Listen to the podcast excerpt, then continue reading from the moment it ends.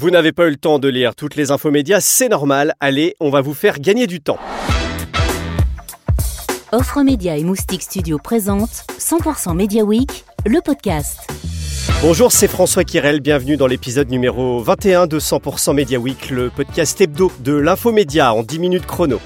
100% Media Week, le podcast, en partenariat avec Cision, éclaireur de marque. Cision, spécialiste RP, influence, veille et intelligence média. À suivre l'interview de la semaine, Damien Viel, directeur général de Twitter France, répondra aux questions de Thierry Amar. 100% Média, le podcast. On démarre avec la commission d'enquête relative à la concentration des médias en France du Sénat, qui a d'ailleurs délivré son rapport après 48 auditions plénières et 100 heures de débat en trois mois.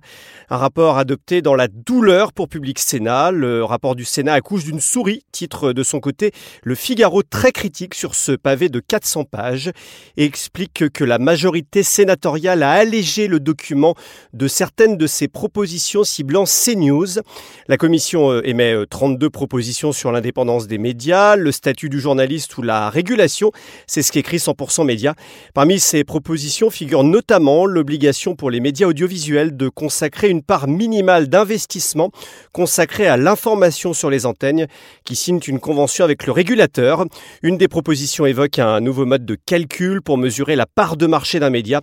Elle serait basée euh, non plus sur les actifs mais sur la part d'intention afin d'intégrer euh, toutes les composantes euh, on et d'un média. Nous ne souhaitons pas fusionner nos rédactions avec celles de M6 et RTL. Gilles Pélisson, PDG du groupe TF1, s'exprime euh, cette semaine dans l'opinion euh, concernant euh, la future fusion TF1-M6. Le verdict d'ailleurs de la part de l'autorité de la concurrence est attendu à l'automne. On n'est pas là pour tout repeindre en gris promet le patron du groupe audiovisuel au sujet du projet de rapprochement avec son concurrent. L'enjeu pour l'information, c'est la diversité. Fin de citation. 100% Média le podcast. Justement, TF1 qui recycle la Star Academy 14 ans après son arrêt. Une info sortie dans toute la presse cette semaine, notamment le Parisien qui a révélé l'info. Le télécrochet reviendrait avec Nikos Aliagas. De 2001 à 2008, la chaîne privée avait diffusé 8 saisons. Sur France Inter, d'ailleurs, Sonia De Villers s'interroge même sur la pertinence d'enfermer des jeunes gens dans un château en 2022. Elle rappelle que la dernière édition, c'était avant l'invention de Twitter et Instagram.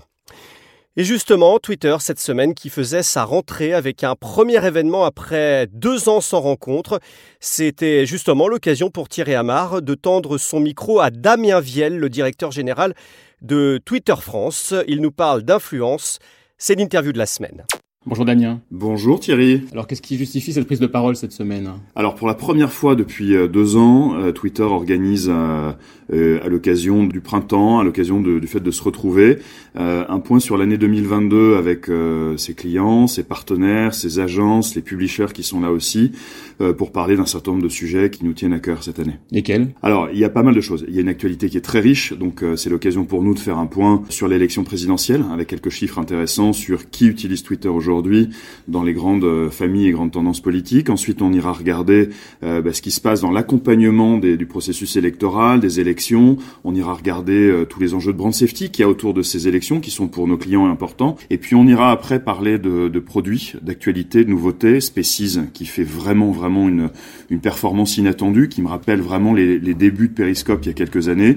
Et puis, d'autres innovations, d'autres lancements qui sont des lancements qui sont en train d'arriver, testés ailleurs ou déjà arrivés en France.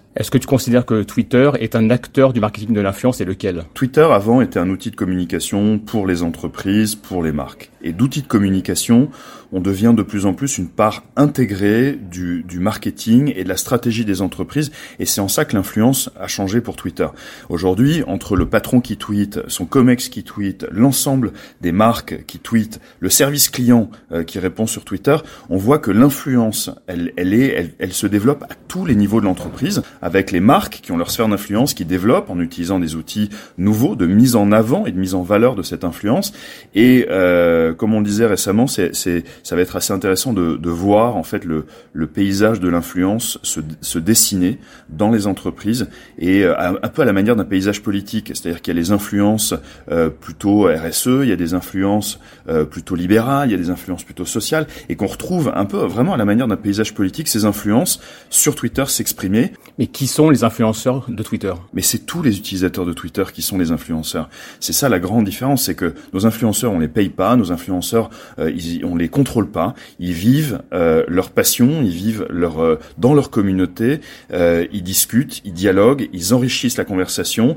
Et on voit, je regardais hier quelqu'un qui a, qui a à peine 150 followers être capable de générer 80, 100 000 likes sur un sur un tweet, c'est ça l'influence, c'est l'influence de gens qui vont finalement s'engager sur des positions, qui sont des positions bah, pas que politiques sur Twitter, qui sont des positions assez variées, très multiples. Ça a été aussi un des grands enseignements post-Covid pour nous, c'est la diversité des contenus et la diversité des sujets. Donc c'est toutes ces influences qu'on retrouve sur Twitter et, et tous les, les, utilisateurs de la plateforme sont par essence des influenceurs. Il y a un levier dont on parle beaucoup aussi, c'est le retail média. Est-ce que Twitter a un rôle à jouer dans le, dans le retail média?